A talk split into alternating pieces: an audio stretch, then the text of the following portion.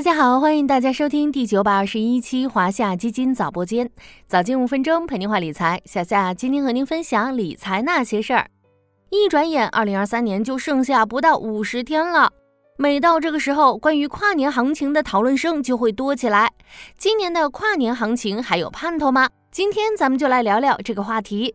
跨年行情的意思很好理解，指的是一年年底到次年年初出现的上涨行情。通常出现在十一月到第二年的一二月之间，而跨年行情出现的原因，通常是基于投资者对来年经济政策、盈利、流动性等方面的良好预期，因为心有期待，所以积极布局的情况。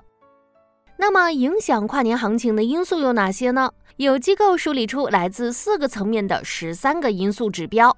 一是市场层面，包括前期涨跌幅、成交额、换手率这三个指标。当前期市场调整比较充分，成交额和换手率处于历史相对低位时，跨年行情发生的概率相对较高。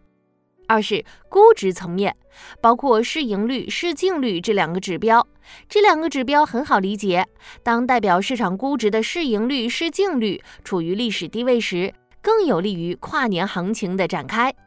三是流动性，包括公募基金和北上资金的流入情况、股债收益差以及中美利差这三个指标。如果公募基金和北上资金净流入情况出现边际改善，股债收益差，也就是小夏之前跟大家科普过的股债性价比具备吸引力，还有中美利差，也有利于外资流入时，对跨年行情是更有利的。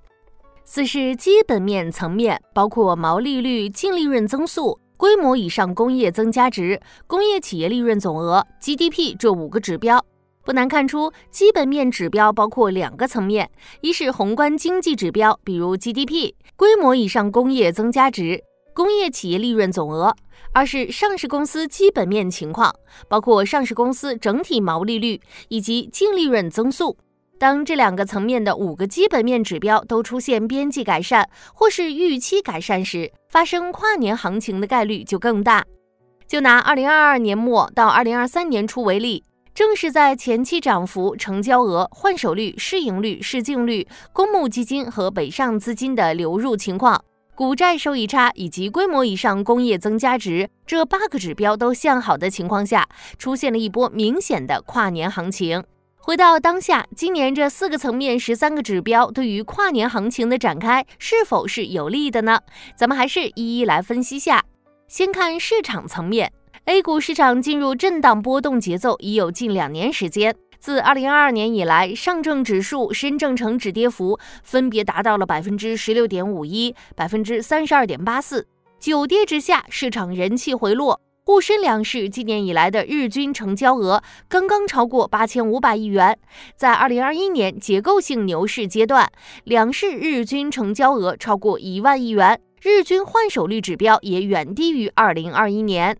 再来看看估值层面，上证指数目前市盈率、市净率近十年分位点分别为百分之二十七点七九、百分之一点五七，都处于历史较低甚至是极低估值区间。接着是流动性层面，美联储连续两次暂停加息，美债实际利率明显回落，带动北上资金出现拐点。同时，人民币汇率有所企稳，也有利于吸引外资回流，风险偏好有望得到修复。最后是基本面层面。宏观方面出现更多积极变化，前三季度国内生产总值同比增长百分之五点二，高于市场预期。工业企业利润增速降幅进一步收窄到百分之负九，规模以上工业增加值连续七个月回升到百分之四。上市公司方面，三季度全 A 单季规模净利润增速由负转正。同比增速相较上期提升九点七一个百分点，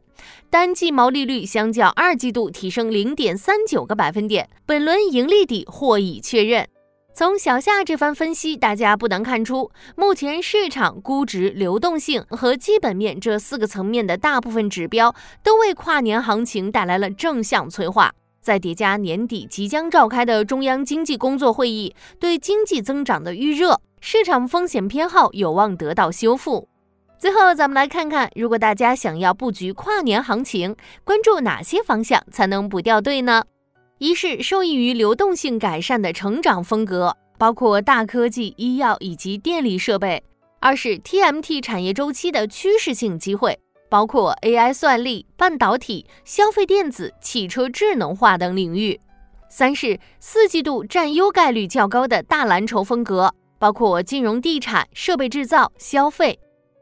此外，小夏想用一句诗歌作为今天节目的结尾：“造物无言，却有情；美于寒尽，觉春生。”从长期视角看，当前 A 股已处于阶段性底部，正是专业投资者和普通投资者等各类资金逆向布局权益投资的好时机。我们也希望用专业力量助力投资者更好分享中国经济、中国资本市场长期发展带来的投资机遇。迎接美好生活。